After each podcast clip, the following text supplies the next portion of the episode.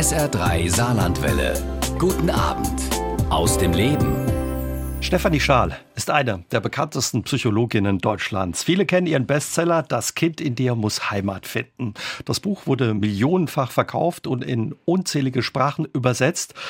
Ja, und ihr aktuelles Buch heißt Wer wir sind. Darin nimmt Stefanie Stahl unsere Psyche unter die Lupe. Und heute ist die ja bekannte Psychologin mein Gast bei SA3 aus dem Leben, die übrigens in Trier lebt. Und wir wollen uns unterhalten über ihr Buch und über unsere Psyche. Und wir haben unser Gespräch aufgezeichnet, als Stefanie Stahl bei dem Lesefest Hombuch im Saarland zu Gast war. Hallo Frau Stahl, schön, dass Sie da sind, ja im Saarland zu Gast sind. Ja, danke für die Einladung. Kommen Sie ab und zu aus Trier ins Saarland? Ist ja nicht so weit. Zeit. Ja, ich liebe die Saarlandtherme.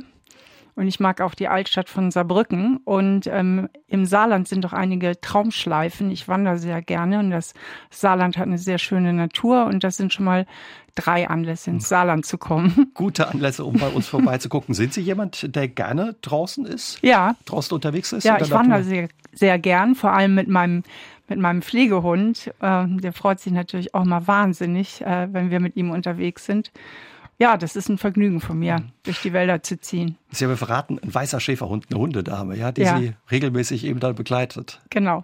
Bisschen Ausgleich auch zu dem, was Sie sonst ja auf dem Programm haben oder im Terminkalender stehen haben? Ja, Wandern erdet auch sehr. Also irgendwie ist man da, ich mag das auch so gern. Da ist ja, also meistens begegnet man da kaum einem Menschen und dann ist auch egal, wie man aussieht. Und das ist immer so eine Erholung dann auch für mich. Also so jenseits der Öffentlichkeit zu sein. Wenn wir zu Ihrem neuen Buch kommen, wer wir sind, auch wieder auf der Bestsellerliste. Jetzt gab es rund um das Buch laut eines Gutachtens den Vorwurf, dass es darin Plagiate, zahlreiche Plagiate gibt. Was hat das mit den Vorwürfen auf sich? Ja, Gott sei Dank nichts. Das kann ich schon mal vorweg äh, sagen. In diesem sogenannten Gutachten sind also mehrere Falschbehauptungen, also die einfach nicht stimmen. Und andere Sachen, äh, ich habe ja das ganze Buch dem Klaus Grave damals gewidmet. Ich habe den sehr oft zitiert und den habe ich natürlich auch öfter, ähm, auf den habe ich mich da öfter bezogen. Und da sind aber auch von Seiten des Hochgräve Verlags alle Genehmigungen liegen vor. Also kann man das Ding Gott sei Dank vergessen. Mhm. Aber wie sehr hat Sie das geärgert, dass ja jetzt diese Vorwürfe kamen oder Sie offenbar auch das eine oder andere ja, Zitat oder den einen oder anderen Gedanken des Kollegen, zu dem Sie ja auch eine enge Verbindung haben, nicht klar gekennzeichnet haben als ein solches? Ich äh, schreibe ja Sachbücher und keine Dissertationen. Und äh, für mich ist es immer ganz, ganz wichtig, dass ich für ganz viele Menschen lesbar bin. Ich möchte ja wirklich viele Menschen erreichen mit, mit meinen Konzepten, mit meinen Gedanken, mit meinen Therapieansätzen. Und deswegen ähm, ist das für mich eben ganz, ganz wichtig, auf meine Art und Weise zu schreiben. Und wie mhm. gesagt, er ist mehrfach und immer wieder erwähnt. Ich habe ihm das ganze Buch gewidmet und nochmal alle Genehmigungen liegen vor. Also ist nichts dran. Und was bedeutet das jetzt für das Buch? Ihr Verlag hat Gar schon nichts. gesagt, man zeichnet oder ja, kennzeichnet werden, die Zitate ein bisschen. Wir werden noch mal ein bisschen nachkennzeichnen, aber eigentlich bedeutet das gar nichts. Also es hat überhaupt keine Konsequenzen, liegt auch keine Rechtsverletzung vor, ist also alles im grünen Bereich. Was sollte denn jeder von uns ja über unsere Psyche wissen, Frau Stahl? Das Wichtigste ist, was wir wissen sollten, wie wir eigentlich psychisch funktionieren. Ich meine, über unseren körperlichen Aufbau wissen wir so ungefähr Bescheid. Also die meisten Menschen sind darüber informiert, dass sie eine Lunge, ein Herz und eine Leber haben und so weiter. Aber über unseren psychischen Aufbau wissen wir eben recht wenig. Und wenn wir das aber wissen und die Wirkmechanismen kennen, also verstehen, uns viel, selbst viel besser verstehen und dadurch auch andere Menschen besser verstehen, dann können wir natürlich viel freier Entscheidungen treffen und sind nicht mehr so Sklaven und Sklavinnen unseres eigenen Gehirns. Dann lassen wir uns doch mal gucken, was ist unsere Psyche? Ganz wichtig ist eben von diesem psychischen Aufbau, dass es im Grunde immer darum geht, letztlich zu überleben und unsere Gene zu verteilen. Also unsere Psyche hat sich genau wie unser Körper mit der Evolution entwickelt. Und damit wir überhaupt leben wollen und am Leben bleiben, brauchen wir Glücksgefühle. Also Glücksgefühle sind sowas wie äh, die Lebensdroge. Denn wenn wir überhaupt nicht die Möglichkeit haben, uns irgendwie glücklich zu fühlen oder die Ersatzdroge, die Hoffnung auch nicht mehr haben, irgendwann glücklich zu werden, dann macht das Leben keinen Sinn mehr, dann hat das Leben keinen Wert mehr. Und das haben wir eben bei schweren Depressionen. Mhm. Und deswegen sind wir alle immer sehr bestrebt, eigentlich uns möglichst gut zu fühlen und ungute Gefühle, also die sehr belastend sind, wie Angst, wie Trauer, Schamgefühle möglichst zu vermeiden. Und dieses ganze Gefühlsleben interagiert mit vier psychischen Grundbedürfnissen, die wir alle aufweisen.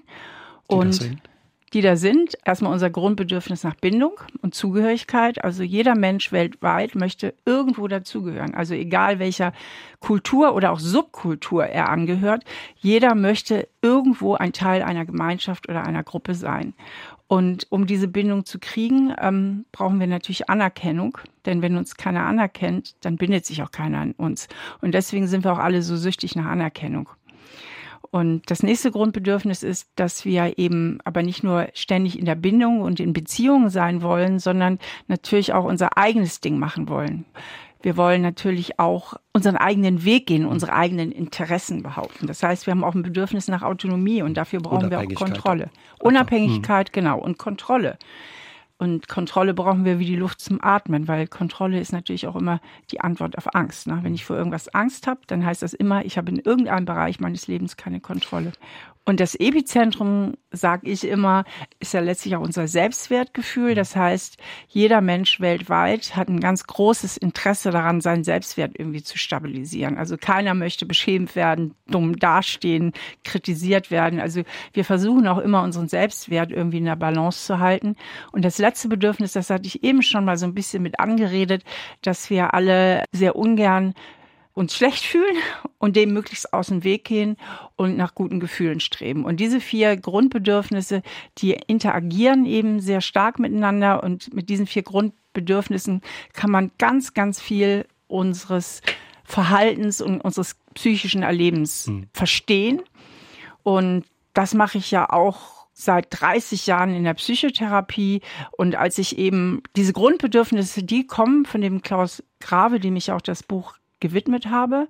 Und für mich war die Entdeckung dieser Grundbedürfnisse bahnbrechend, weil ich plötzlich auch merkte, so als Psychotherapeutin, ja, das stimmt. Und da richte ich auch meine Psychotherapien dran aus. Und das, ich bin da ja auch sehr, sehr transparent. Also ich habe ja einen Podcast auch, Stahl aber herzlich, wo ich auch wirklich Psychotherapiegespräche führe. Und dann kann man eben auch sehen, wie gut das funktioniert. Ist es auch so ein bisschen, Sie sagen, Sie haben 30 Jahre Erfahrung als Psychotherapeutin. Das, was wir gerne auch ein bisschen übersehen, diese Themen oder diese Emotionen, wenn es um unsere Psyche geht? Was heißt übersehen? Ich kann nur was übersehen, von dem ich überhaupt Kenntnis genommen habe. Die meisten Menschen sind ja gar nicht so weit informiert. Mhm. Also ich meine, wenn ich meine Probleme lösen möchte, dann muss ich immer verstehen, was ist das Problem hinter dem Problem. Also was ist im Grunde, ich vergleiche das gerne mit Computern am Desktop haben Sie irgendeine Anwendung, aber dahinter steht ein Programm. Und es ist eben ganz wichtig, das Programm zu verstehen. Also ich mache mal ein konkretes Beispiel, damit das deutlicher wird. Wenn ich halt von meinem Selbstbild und Selbstwert das Gefühl habe, ich genüge nicht, und das geht ja ganz vielen Menschen so, die haben irgendwie so grundsätzlich dieses diffuse Gefühl, nicht zu genügen, dann berechnet mein Hirn permanent Erwartungen. Und da ich dieses Selbstbild habe, fallen meine Erwartungen natürlich gemäß meines Selbstbildes mhm. aus. Das heißt, ich rechne eher mit Ablehnung, ich rechne eher mit Zurückweisung. Das heißt, ich habe Angst, Bindung nicht zu erhalten. Also nicht in der Gemeinschaft zu sein. Und dann kann es mir eben passieren, dass ich, um dieses antizipierte Schicksal abzuwenden, dass ich abgelehnt werde, mich über die Maßen anstrenge, anderen Menschen zu gefallen. Und mich dann überfordere, oder? Mich überfordere, indem ich eigentlich immer noch den anderen gucke, dabei aber auch gar nicht mehr so richtig spüre, was sind eigentlich meine Wünsche und Bedürfnisse, aber auch indirekt meine Beziehungen belaste. Denn wenn ich ganz oft tue, was der andere will und mich selbst immer an zweite Stelle setze, dann geht es den meisten Menschen so, dass sie sich das vielleicht auch ein bisschen selbst verübeln, aber noch viel mehr dem anderen. Das heißt, eigentlich nehmen sie es dem anderen übel, dass sie machen, was er will oder was sie will, obwohl sie das freiwillig permanent entscheiden. Ihre Bücher sind alle unheimlich erfolgreich. Allein Ihr Buch Das Kind in dir muss Heimat finden wurde nach Angaben Ihres Verlags 2,5 Millionen Mal verkauft und in 30 Sprachen übersetzt. Was ist da alles dabei? Oh je, also ich fange mal mit den absurdesten oder mit denen, wo ich gar nicht denke. Ne? Also es ist ins Arabische, Das finde ich sehr ungewöhnlich. Dann ähm, es sind sehr, sehr viele Länder, fast alle in Osteuropa. Da ist das Buch auch super erfolgreich. Die Osteuropäer und Europäerinnen lesen sehr gerne und beschäftigen sich gern mit diesen Konzepten. Mhm. Dann ist natürlich China, Südkorea. Oh je, das sind so viele. Also ganz viel Europa, aber auch USA und die ganze englisch sprechende Welt. Ja. Was sagt es, dass wir rund um den Globus, wenn es um unsere Emotionen, unsere Psychen, unsere Macken und kleinen Baustellen, die wir da mit uns rumschleppen, doch ähnlicher sind, als wir vielleicht denken? Das ist ja genau das, was ich auch postuliere, jetzt auch in meinem neuen Buch. Darum geht es ja. Wir sind psychisch gleich. Also acht Milliarden Menschen auf der Welt haben dasselbe psychische Grundgerüst, genauso wie sie denselben Körperaufbau haben. Und letztlich, wer sich mit Psychologie beschäftigt, der möchte ja immer wissen, wie tick ich selbst und wie ticken andere Menschen. Und ich sage ja immer, dass diese persönliche Selbstreflexion so wichtig ist, weil alles Elend in dieser Welt eigentlich auf einem Mangel an Selbstreflexion entsteht.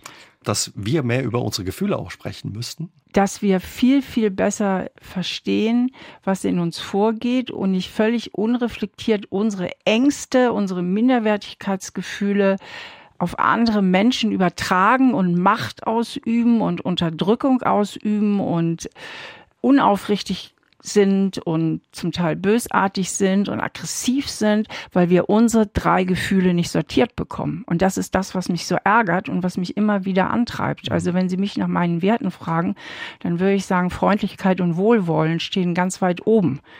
Das würde ja auch unser Miteinander viel besser machen. Aber es fällt vielen Menschen schwer, freundlich und wohlwollend zu sein, wenn sie mit sich selbst so furchtbar unzufrieden sind. Ja, dann weil dann gerne am äh, anderen aus. Genau, oder man nimmt die anderen auch verzerrt wahr. Mhm. Also Unterlegenheitsgefühle machen leicht aggressiv. Das kennt jeder, wenn man sich mal richtig unterlegen fühlt. Und jeder Mensch hat mal in solchen, in seinem Leben mal solche Situationen, kann man leicht aggressiv werden. Dass man sagt, was sind das hier alles für Idioten? Ich will sowieso nichts mit denen zu tun haben oder wie, so. Wie kann ich das denn erkennen, dass es bei mir so ist? Dass ja vielleicht, wenn ich schnell aus der Haut fahre oder an die Decke gehe, wie früher das HB-Männchen, wie kann ich das denn entdecken, dass das vielleicht ganz andere Gründe hat, als die nicht mhm. der Gegenüber, ja? Genau. Das ist ja wirklich das Wichtigste, dass ich verstehe, woher meine Gefühle kommen und nicht alles glaube, was ich fühle und auch nicht immer alles glaube, was ich denke, sondern mal gucke, sag mal, warum bin ich jetzt hier eigentlich so hochgegangen? Also was war jetzt der sogenannte mhm. Trigger? Und dann spürt man mal in sich, ja, ich habe mich nicht respektiert gefühlt. Ich habe das Gefühl, dass der andere mir was Böses will. So, und dann frage ich mich, will der mir wirklich was Böses? Oder ist das vielleicht ein Gefühl, was ich wahnsinnig gut kenne und was ganz schnell bei mir entsteht? Und wenn das so ist, dass ich dieses Gefühl sehr gut kenne und schnell in diese Gefühlslage rutsche, dann hat es höchstwahrscheinlich viel mehr etwas mit mir selbst zu tun und dem, wie ich geprägt worden bin, welche Erfahrungen ich auch gemacht habe in der Kindheit, als mit dem, was der andere tatsächlich gesagt oder getan hat. Aber Sie sagen es, das geht häufig sehr schnell, dann bin ich wieder in der Situation drin. Also schwierig wahrscheinlich eine Lösung zu finden. Die Lösung ist wie immer die Prävention. Wenn die Gefühle schon sehr stark sind, blockieren sie die Vernunft. Gute wie schlechte Gefühle, also auch Euphorie, mhm. das weiß auch jeder, blockiert auch die Vernunft. Und starke Wut blockiert die Vernunft. Also starke Gefühle blockieren die Vernunft. Und deswegen ist es so wichtig, ähm, gar nicht erst in diese Gefühlssituation zu kommen. Also wenn ich dann zum Beispiel mit mir selber arbeite und mich besser reflektiere, dann weiß ich irgendwann, ich nenne das ja so das sogenannte Schattenkind. Das ist ja so, ein, so eine Metapher für unsere Kindheitserfahrung eben auch. Ich mache mal das Beispiel weiter. Also dieser Mensch, der sich immer so schnell aufregt und so schnell das Gefühl hat, ich werde nicht respektiert und da haben wir es wieder, ich werde überhaupt nicht ernst genommen. Wenn der jetzt seine psychologischen Hausaufgaben macht, dann findet er vielleicht heraus, dass er einen sehr autoritären Vater hatte, der ihn immer übersehen hat und seine Mutter ist vielleicht nicht richtig für ihn eingesprungen. Und deswegen passiert es ihm ganz, ganz schnell, vor allen Dingen mit Autoritätspersonen, dass er das Gefühl hat, dass er nicht zählt und seine Meinung nicht wichtig ist. Also man schnell wieder in dieser Rolle genau. des Kindes ist. Und dann das ist ja immer, was ich als das Steffi Stahl-Mantra bezeichne, ertappen und umschalten. Das heißt, ich muss es rechtzeitig merken in der Situation. Wenn ich es nicht merke, dann läuft das Programm sozusagen ohne mich ab, dann läuft das voll automatisiert ab. Aber wenn ich es rechtzeitig bemerke, also mich ertappe, dann kann ich noch umschalten auf mein vernünftiges Erwachsenen-Ich und sagen, Moment mal, der Typ da gegenüber, das ist nicht der Papa, äh, das ist mein Chef und natürlich, der ist auch gestresst und ist manchmal unaufmerksam, aber nicht nur mit dir, auch mit anderen Leuten, dann sag es einfach noch ein zweites Mal und ein bisschen deutlicher, damit es auch wirklich seine Ohren erreicht. Das heißt, ich kann mein Verhalten regulieren. Wer sind eigentlich Ihre Leserinnen und Leser, ja, oder die Menschen, die zu Ihren Veranstaltungen kommen? Irgendwie alle, ne, weil es ja jeden was angeht. Das heißt, ist jede Altersgruppe dabei. Viele junge äh, Menschen auch, viele junge Frauen, aber auch junge Männer. Und ich würde sagen, so 70, 80 Prozent Frauen und 20, 30 Prozent Männer. Also stimmt das Klischee dann offenbar oder trifft zu, dass Männer so vielleicht ein bisschen immer noch das Problem haben, sich mit ihren Emotionen zu beschäftigen oder dem Päckchen, ja. die sie da rumtragen, emotionalen. Leider. Es wird jetzt zwar bei den jungen Männern besser. Da ist ein wirklicher Generationswechsel. Die sind sehr viel aufgeschlossener. Die wissen auch viel mehr darum, wie wichtig das ist und dass das eine ganz hohe Bedeutung hat für ihre persönliche Lebensführung, aber eben auch für das menschliche Miteinander. Wie erklären Sie sich das, dass es da bei den jüngeren Leuten eine größere Offenheit gibt, ja jetzt im Vergleich wahrscheinlich zu ihren Eltern oder Großeltern, dass sie da anders ticken? Ja, also die jungen Menschen werden halt ganz anders erzogen, ganz anders auch begleitet. Und in den früheren Generationen, da ging es ja ganz viel um Emotionsunterdrückung, Verdrängung, äh, beiseite schieben und vor allen Dingen die die Sozialisation und Erziehung von Jungen war ja immer so in die Richtung Indianerherz, kennt keinen Schmerz und du bist ein Junge und musst mutig sein. Also gewisse Emotionen waren schon bei Jungen quasi per se äh, nicht erwünscht. Und das muss man sich im Grunde mal vorstellen, auch diese Brutalität der Menschheitsgeschichte. Ja, weil Emotionen sind ja das, was uns ausmacht, was uns menschlich macht. Und wenn ich keinen Zugang zu meinen Emotionen habe, dann passiert es eben ganz leicht, dass ich zum Beispiel überhaupt kein Mitgefühl habe. Und Mitgefühl ist ja auch so etwas, von dem ich sage, dass es unsere Welt viel zu wenig hat. Und Mitgefühl, wenn die ganze Welt mehr Mitgefühl hätte, hätten wir auch eine komplett andere Welt. Aber ich kann ja nicht mitfühlen, wenn ich nicht fühle. Ein großes Thema in Ihren Büchern oder auch für Sie ist unsere Kindheit. Sie sagen ja auch, alles, was wir sind, liegt in unserer Kindheit. Wenn wir jetzt mal auf die Päckchen gucken, die wir so jeder von uns wahrscheinlich mit sich rumschleppt, kann man es sich immer so einfach machen und alles auf unsere Kindheit schieben oder macht man es sich da ja nicht zu einfach? Was heißt einfach? Wir, wir reden ja von Prägung. Mhm. Also um das zu verstehen, was ich da sage, muss man wissen, dass wir ja mit dem Gehirn auf die Welt kommen, was noch gar nicht fertig ausgebildet ist, noch gar nicht verdrahtet. Das ist wie so weicher Ton. Und dieser Ton, da werden jetzt laut, da kommen lauter Abdrücke rein und der verhärtet immer mehr. Und der verhärtet nie ganz, weil wir bleiben immer lernfähig. Aber letztlich die meisten Prägungen sind in unseren ersten Lebensjahren.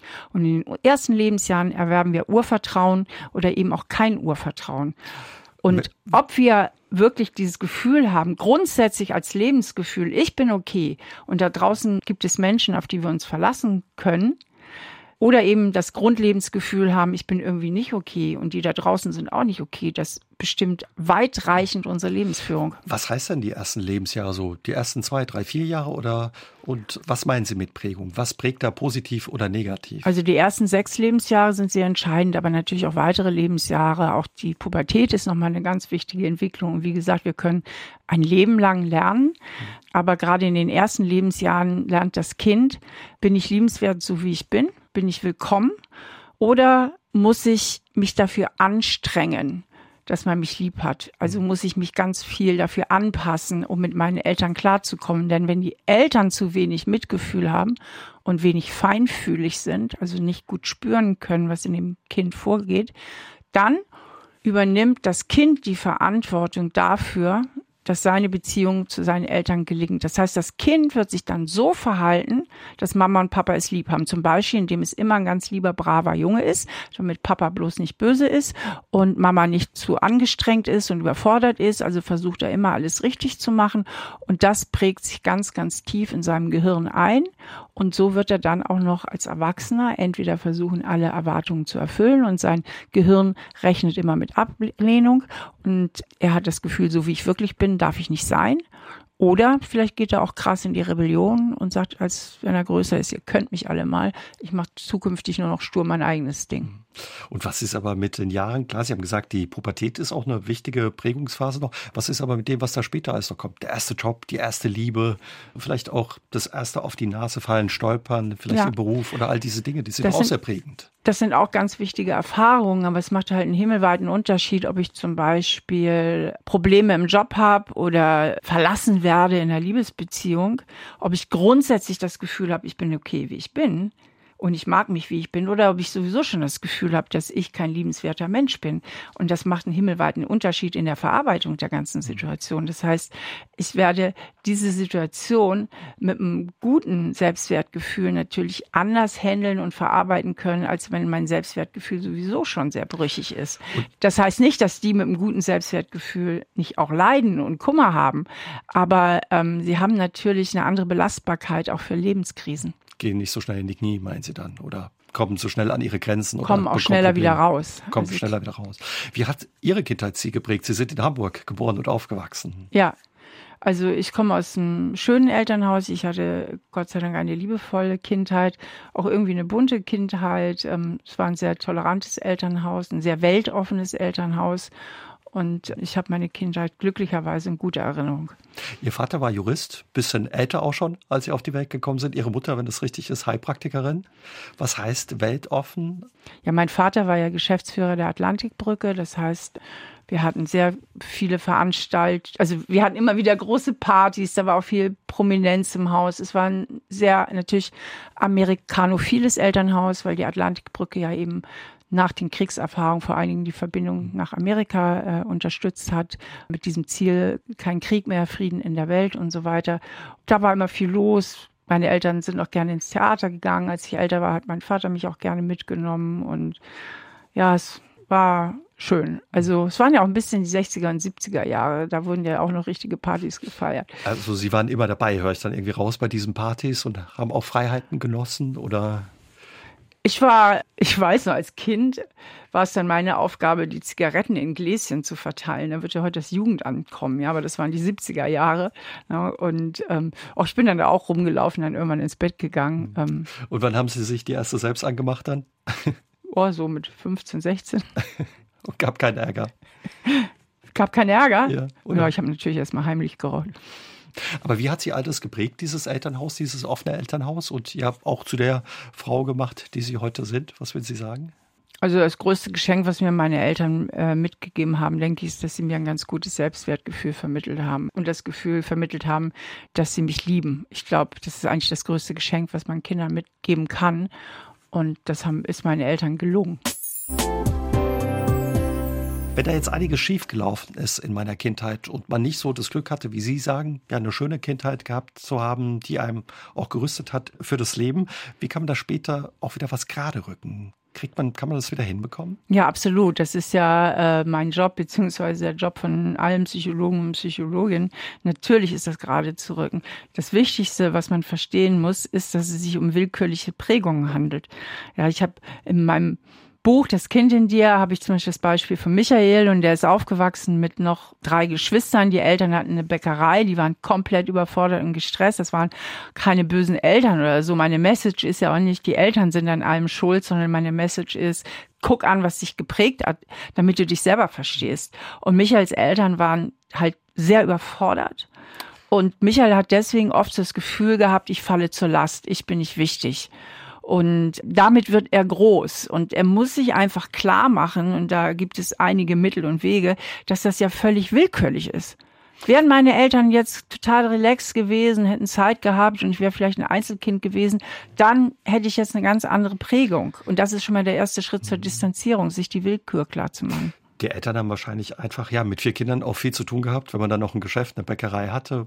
Wenn man da jetzt ja das erkennt, dass da unabsichtlich einiges schiefgelaufen ist in der Kindheit und ja, die Eltern vielleicht auch unfreiwillig einen Teil daran haben, wie kann man vielleicht auch nach vielen Jahren seine Beziehung zu den Eltern auch wieder gerade biegen? Geht das? Ja, natürlich. Erstmal, indem man sich natürlich bewusst macht, dass die eigenen Eltern ja auch ihre Prägung hatten.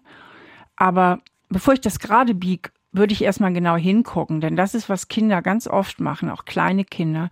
Sie übernehmen die Verantwortung für ihre Eltern. Was Sie gesagt haben, ich fühle mich verantwortlich, wenn der Papa schlecht drauf war. Oder genau, weil Sie ganz früh gelernt haben, wenn ich hier emotional einigermaßen klarkommen will, muss ich mich super anpassen. Da muss ich gucken, dass Papa bei Laune ist. Da muss ich gucken, dass Mama nicht zu sehr gestresst ist. Also kleine Kinder übernehmen die Verantwortung, wenn es den Eltern aus welchen Gründen auch immer nicht gelingt, sich gut genug auf ihre Kinder einzustellen. Und das ist ja leider nach wie vor immer noch mal wieder häufiger der Fall. Und die Eltern meinen es nicht böse, die sind oft gestresst und ich weiß nicht was oder haben selber eben ihre Prägung und dann übernimmt das Kind die Verantwortung. Und ähm, wenn man sofort in die Loyalität der Eltern geht und sagt, ja, die konnten ja nichts dafür, kann man sich auch nicht gesund lösen. Also ganz viele Menschen können sich schlecht von ihren negativen Glaubenssätzen, wie ich genüge nicht, bin wertlos ähm, und so weiter lösen, weil sie in der Bindung zu ihren Eltern bleiben. Das heißt, sie sagen, ach, die hatten es ja auch schwer und im tiefsten Inneren denken und fühlen sie, lieber bin ich wertlos, als mir einzugestehen, dass wirklich ein paar Sachen richtig schief mhm. gelaufen sind daheim. Und dieses Eingeständnis ist wichtig. Und dann kann man auch in eine gesunde Form des Verzeihens übergehen. Wenn ich sage, man muss sich auf gesunde Art und Weise von seinen Eltern lösen, heißt das ja nicht, dass man die nicht mehr besucht oder die nicht mehr lieb hat, sondern sich wirklich mal traut, sich einzugestehen, dass ich jetzt immer wieder solche minderwertigen Gefühle habe und so negative Glaubenssätze habe, liegt wirklich daran, dass ich manche falsche Botschaft auch erhalten habe, beziehungsweise Dinge selber falsch interpretiert habe als Kind. Wenn ich das Problem dann erkannt habe und merke, Mensch, da ist einiges schiefgelaufen und es für mich erkannt habe, kann ich die Eltern dann auch, oder soll ich die Eltern vielleicht auch darauf ansprechen? Die sagen ja vielleicht, Mensch, was kommst du jetzt damit? Und wir haben ja immer nur das Beste gewollt und guck mal, es ging dir uns doch nicht schlecht. Oder wie, wie kann ich das vielleicht auch aus dem Weg räumen oder ja. aufräumen? Also der wichtigste Schritt, das ist wirklich, dass ich erkenne, es ist willkürlich. Mhm. Es hat gar nichts mit mir zu tun. Das ist das Allerwichtigste. Dann kann ich mich distanzieren. Und dann kann ich mir überlegen, wie gehe ich jetzt damit um. Wenn man reflektierte und zugewandte Eltern hat, dann kann man das ansprechen und daraus können wahnsinnig heilsame Gespräche entstehen. Wenn es also Offenheit ich, gibt, oder? Ja, genau. Also ich gebe allen Eltern den Tipp, wenn ihr wisst, ihr habt das ein oder andere aus Überforderung oder einfach weil ihr es nicht besser gewusst habt, nicht so gut gemacht bei euren Kindern. Entschuldigt euch einfach. Sagt, es tut mir leid. Es tut mir leid. Ich hätte es, aus heutiger Sicht hätte ich anders gehandelt, aber ich wusste es damals nicht besser oder ich konnte damals nicht anders. So. Und das ist so eine Erlösung für Kinder zu hören, ja, tatsächlich, nicht ich war der Fehler, nicht ich war der Fehler, sondern ihr habt Fehler gemacht.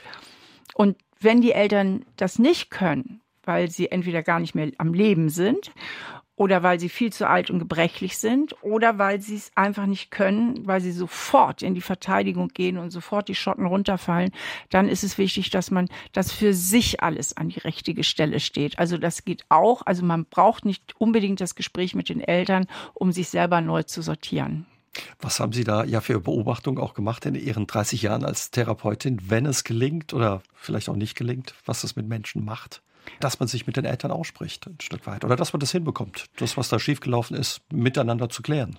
Also für die Kinder, wie gesagt, ist es die größte Erlösung, wenn die Eltern tatsächlich die Verantwortung übernehmen und damit das Kind, auch wenn es heute erwachsen ist, aus der Verantwortung herausnehmen, weil im letzten geht es immer um ganz, ganz einfache Prozesse. Es geht um die Frage, bin ich schuld? Bin ich der Fehler? Ja, im tiefsten Inneren geht es immer darum, bin ich der Fehler, bin ich schuld? Oder ist es so, dass tatsächlich Mama und Papa ein paar Sachen nicht so gut gemacht haben? Und wenn die Eltern selber dafür in die Verantwortung gehen, ist es ein ganz tolles Gespräch. Wenn die Eltern immer wieder abwehren und immer wieder mehr des Gleichen sogar machen. Es gibt ja auch Eltern, die wirklich sehr, sehr ich sag's mal so, gestört sind, richtig gestört, auch bösartig zum Teil, sadistisch. Und da ist es dann auch manchmal heilsam, wirklich heilsam, den Kontakt abzubrechen. Selbstwert. Selbstwertgefühl spielt eine große Rolle in Ihren Büchern. Sie haben uns schon verraten, Sie sind jemand, ja, der selbstbewusst ist und gutes Selbstwertgefühl hat, dank Ihrer Eltern. Wenn ich das jetzt nicht so habe und ja immer wieder auch ein bisschen vielleicht mit dem einen oder anderen Glaubenssatz zu kämpfen habe, ich bin nicht gut genug oder ich schaffe das nicht. Kann ich das auch noch verbessern und lernen, mein Selbstwertgefühl? Absolut. Ich denke, das ist auch mit einer Gründe, warum meine Bücher so erfolgreich sind, weil ganz viele Leute mit diesen Büchern das eben lernen, sich auch neue Glaubenssätze zu machen, die positiv und realistisch sind. Das erste ist immer der wichtigste Schritt, erstmal zu gucken, woher habe ich das und dann wirklich zu verstehen, hey, das hat ja eigentlich gar nichts mit mir zu tun, sondern da sind ein mhm. paar Sachen so ein bisschen unglücklich gelaufen. Also erstmal dieses Grundverständnis dafür zu erwerben und nicht besinnungslos immer an so alte Glaubenssätze zu glauben, ja. Und der zweite Schritt ist, sich zu überlegen, was wären denn jetzt positive, aber auch realistische Glaubenssätze, die viel besser passen würden. Ne? Also ich genüge oder ich habe schon vieles richtig gemacht in meinem Leben.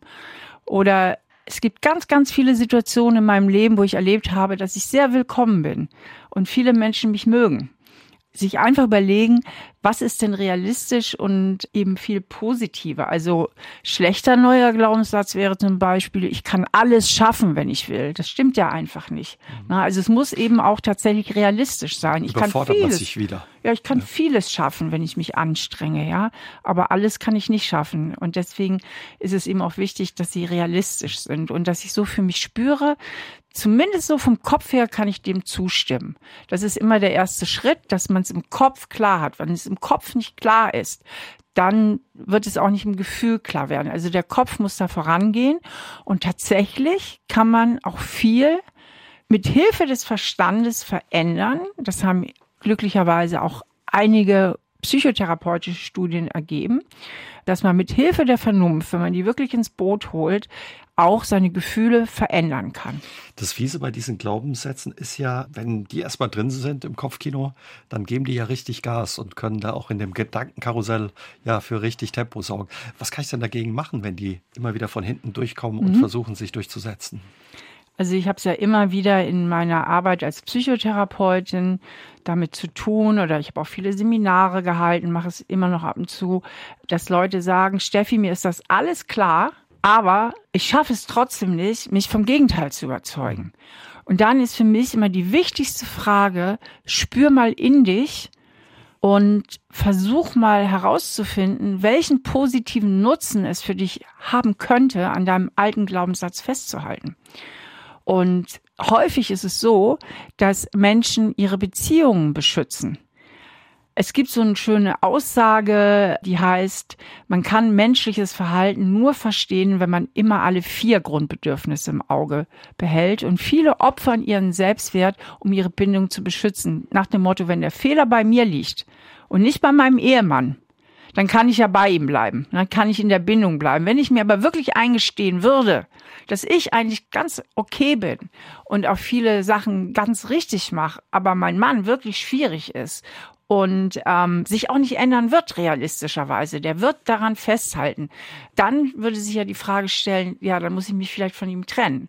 Und das macht Angst. Und dann fühlt es sich besser an, zu denken und zu fühlen, ich bin schuld.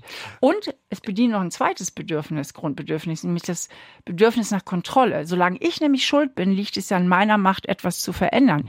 Das ist auch häufig ein Grund, warum Menschen an negativen Glaubenssätzen festhalten quasi bei sich die Schuld suchen, weil dann haben sie ja auch die Kontrolle, ein Happy End herbeizuführen. Sie müssen ja nur besser werden und alles wird gut. Gefallen sich vielleicht manche auch in ihrer Rolle? Ja, das gibt es natürlich auch, dass Menschen sich so ein bisschen in der Opferrolle eingerichtet haben. Denn wenn ich immer denke, ja, mich will sowieso keiner und ich mache sowieso nichts richtig, dann muss ich ja auch nicht wirklich die Verantwortung übernehmen, um etwas mhm. zu ändern. Denn in dem Moment, wo ich sage, Mensch, ich kann eigentlich wirklich einiges schaffen, wenn ich mich anstrenge und wenn ich will und eigentlich bin ich doch auch ganz okay, in dem Moment, wo ich mich auf diesen Weg begebe, muss ich natürlich auch die Verantwortung übernehmen, falls ich mal auf die Nase fall. Und solange ich aber Opfer bin, sind die anderen schuld und, und die Welt ist schlecht und ich habe ich es einfach nur schlecht gehabt und die, die, die Welt wird auch immer schlecht bleiben. Solange brauche ich auch nicht die Verantwortung für mein Handeln zu übernehmen. Wenn wir mal bei der Beziehung bleiben und dem Ehemann, wo die Frau vielleicht vorher schon weiß oder ihr ganz klar ist, der wird sich nicht ändern. Der wird ja immer vielleicht auch selbst in denselben Glaubenssatz wieder reintappen. Wie kann ich denn da was dann für mich verändern, dass ich da aus dieser Rolle rauskomme, aus meinem Glaubenssatz? Ja, das Wichtigste ist erstmal eine realistische. Ohne mich, wenn ich mich, vielleicht will ich nicht trennen möchte. Ja, ich kann aber auch innerhalb der Beziehung natürlich eine andere Dynamik anstoßen, indem ich mich nicht immer so, wie wir sagen im Psychologendeutsch, triggern lasse. Ja, was weiß ich, der Ehemann meckert wieder rum. Angeblich habe ich wieder dies und dies und dies nicht gemacht. Das ist ja manchmal ein Wort auch. Ne? Ja, ja, ich bin wieder verantwortlich dafür, dass er schlechte Laune hat, dass ich es viel, viel besser schaffe, mich innerlich davon zu distanzieren und es bei ihm zu belassen. Ich habe da immer so eine kleine Übung, die ich auch öfter mal praktiziere, wenn ich mich zu Unrecht angegriffen oder zu Unrecht kritisiert fühle. Wenn es zu Recht ist, ist es ja sowieso okay, dann kann man das ja auch auflösen mhm. und verändern oder sich entschuldigen. Aber wenn es zu Unrecht ist und jemand nur, was weiß ich, seinen Film, sage ich mal, an mir abarbeitet, dann mache ich immer so eine Glaswand zwischen mich und mein Gegenüber und mache wirklich innerlich so eine Handbewegung und schieb es, lass es bei ihm. Sag, nee, das gehört gar nicht zu mir, ich lasse es bei ihm. Das heißt, ich nehme mich aus dem Selbstwertspiegel, denn unser Selbstwertgefühl lernen wir im Spiegel unserer Eltern. Und das ist so eine tiefe Konditionierung, die bleibt ein Leben lang erhalten. Wird man freundlich angelächelt, fühlt man sich gut wird man böse angeguckt, fühlt man sich in dem Moment nicht so gut. Also immer ist dieser Spiegel aktiv. Und man kann sagen, pass mal auf, ich lasse das jetzt wirklich bei dir, das gehört gar nicht zu mir und sich dadurch sehr stark entlasten. Und das könnte diese Frau auch tun. Ne? Lass ihn knurren und knätern. Ich lasse es jetzt bei ihm, der ist so, bei dem sind auch so ein paar Sachen schiefgelaufen in der Kindheit. Ne? Das ist jetzt ein Schattenkind, das wieder zu Wort kommt.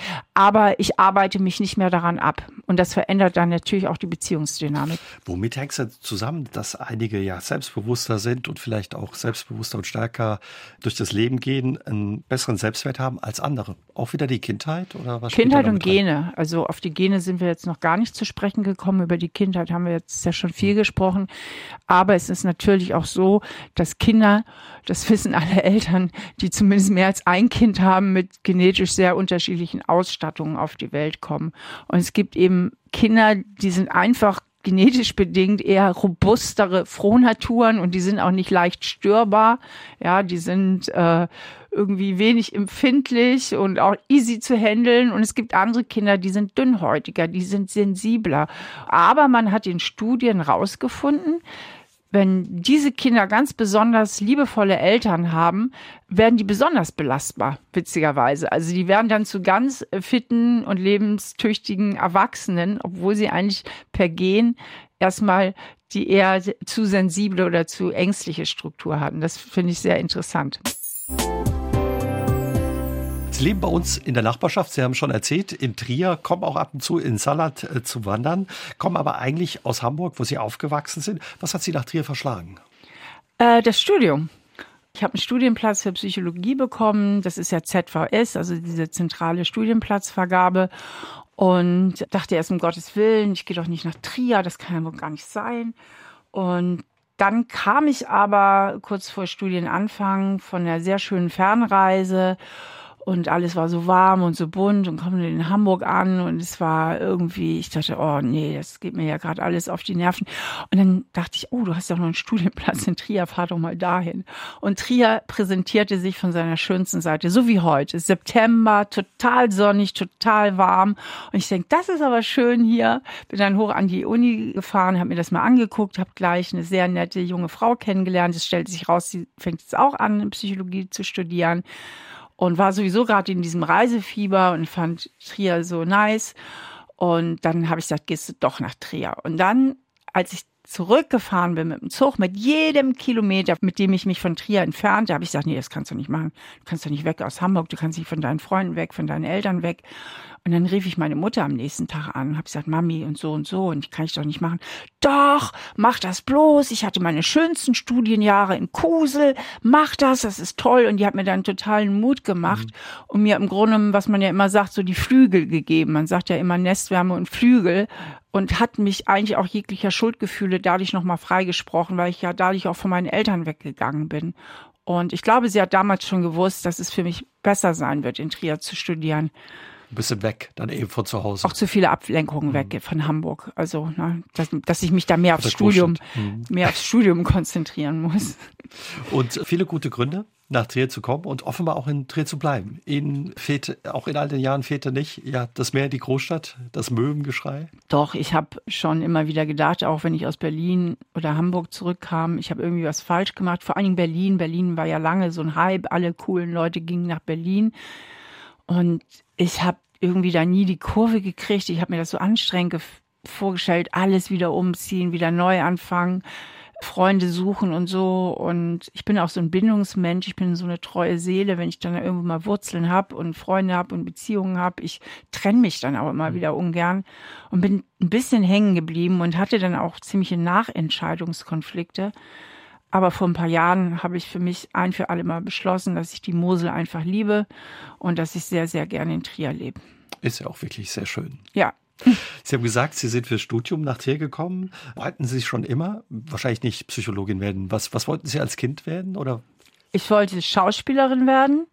Und ansonsten wollte ich immer Psychologin werden. Hm, Doch, das, ich habe mir schon als Kind Gedanken gemacht, warum macht der eine so, warum sagt der andere so, warum ist der eine ein Streber und der andere eher ein Faulpelz. Ich habe mir schon als Kind und Jugendliche immer wahnsinnig viel Gedanken über Psychologie und über die Strukturen gemacht. Und meine Mutter hatte auch von Heft 1 an die Psychologie heute abonniert. Damals war ich 15, die habe ich immer verschlungen. Das war sozusagen meine Bravo. Und mich hat das immer brennend interessiert. Was begeistert Sie bis heute an Ihrem Job und ja, an Ihrer Arbeit als Psychologin und Therapeutin?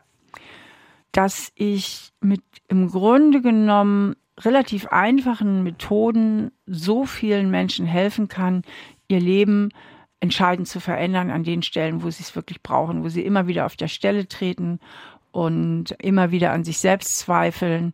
Und da kriege ich auch unheimlich viel Rückmeldung und wahnsinnig viel Dankbarkeit. Das ist schon sehr rührend auch, muss ich sagen, wie die Menschen auf mich zugehen, was sie mir sagen oder was sie auch schreiben im Internet.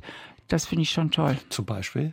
Also es ist nicht so selten, dass Leute sagen, Steffi, du hast mein Leben gerettet oder du hast mein Leben total verändert oder Steffi, ähm, seitdem ich deine Bücher lese, habe ich zum ersten Mal wieder Hoffnung im Leben. Das finde ich schon rührend. Also Sie haben bis vor einigen Jahren, bis 2014 auch ja als psychologische Sachverständigerin bei Gericht gearbeitet. Was haben Sie da erlebt und, und bei was für Prozessen waren Sie da auch dabei? Ich war im Familiengericht tätig. Das heißt, bei mir ging es immer um die Frage des Sorgerechts oder auch Umgangsrechts oder auch um Fragen, muss das Kind aus der Familie genommen werden oder kann es auch wieder zurück zu den Eltern kommen? Also wenn es rausgenommen war und im Heim oder in der Pflegefamilie kann es wieder vielleicht zurück zu den Eltern. Und diese Fragen hatte ich zu begutachten und zu beurteilen und musste da immer mit allen Beteiligten reden und mir ein sehr eigenes Bild verschaffen.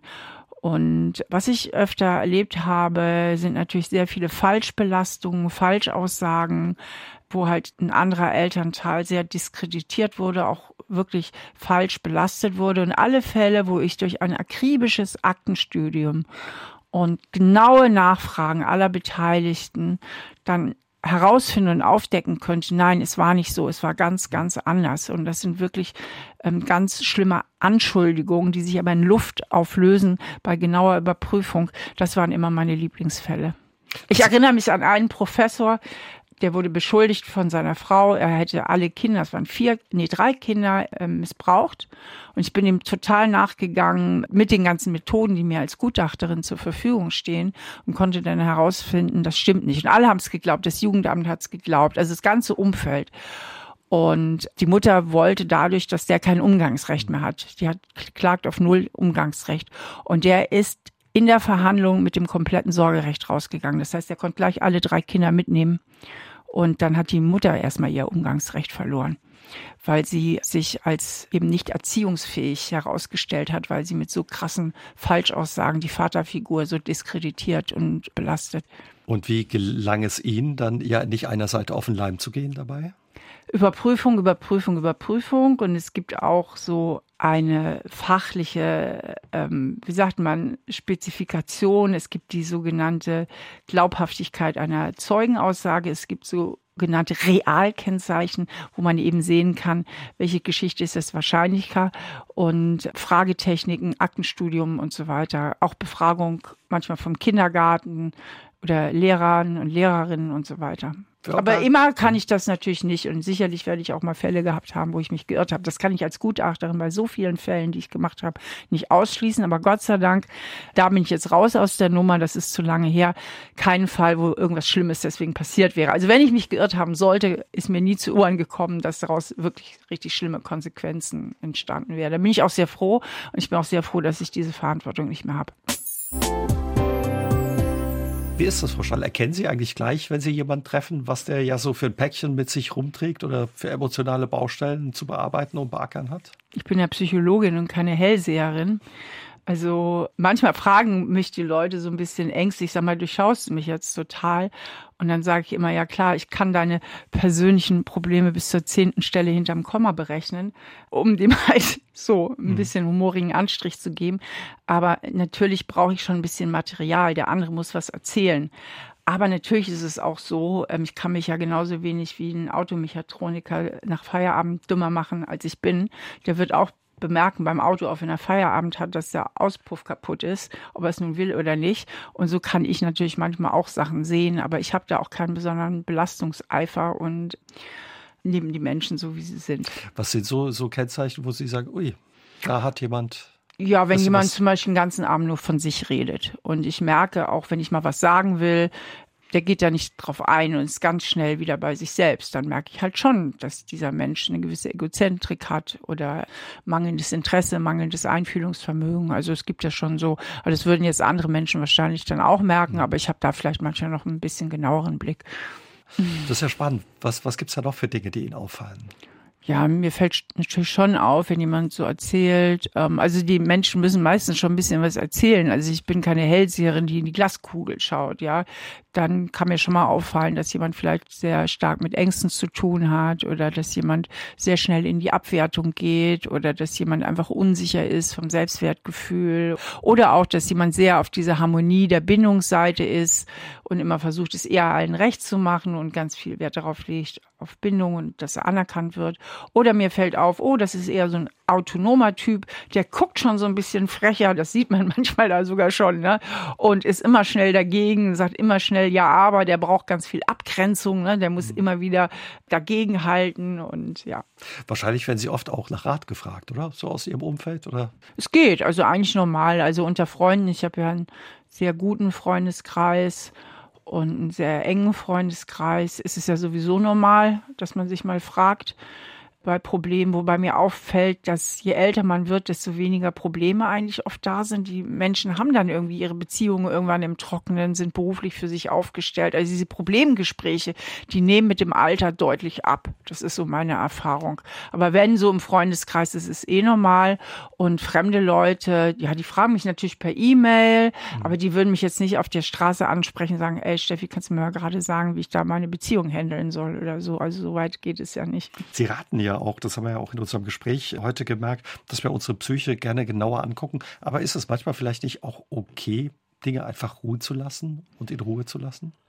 Es ist dann okay, wenn ich um sie weiß. Also wenn ich nicht immer wieder von bösen Geistern von hinten gesteuert werde, die dann quasi das Ruder übernehmen, mich bestimmen, mein Handeln bestimmen, dann ist es nicht okay, weil mit meinem Handeln belaste ich ja dann auch immer die anderen Menschen. Darum geht es mir ja auch in all meinen Büchern. Ich habe ja gar nicht so sehr den Ansatz, so kannst du dich jetzt glücklicher machen oder dein Leben optimieren. Das ist ja gar nicht meine Aussage. Meine Aussage ist, lern dich selbst kennen, weil du dadurch auch ein besserer Mensch wirst, ja, weil du dich dadurch einfach auch viel sozial verträglicher und anständiger verhalten kannst. Also dieser alte Wert Anstand, der ist mir irgendwie sehr hoch. Mhm. Also, dass man sich anständig verhält, dass man sich fair verhält. Und je reflektierter ich bin, desto besser kann ich das.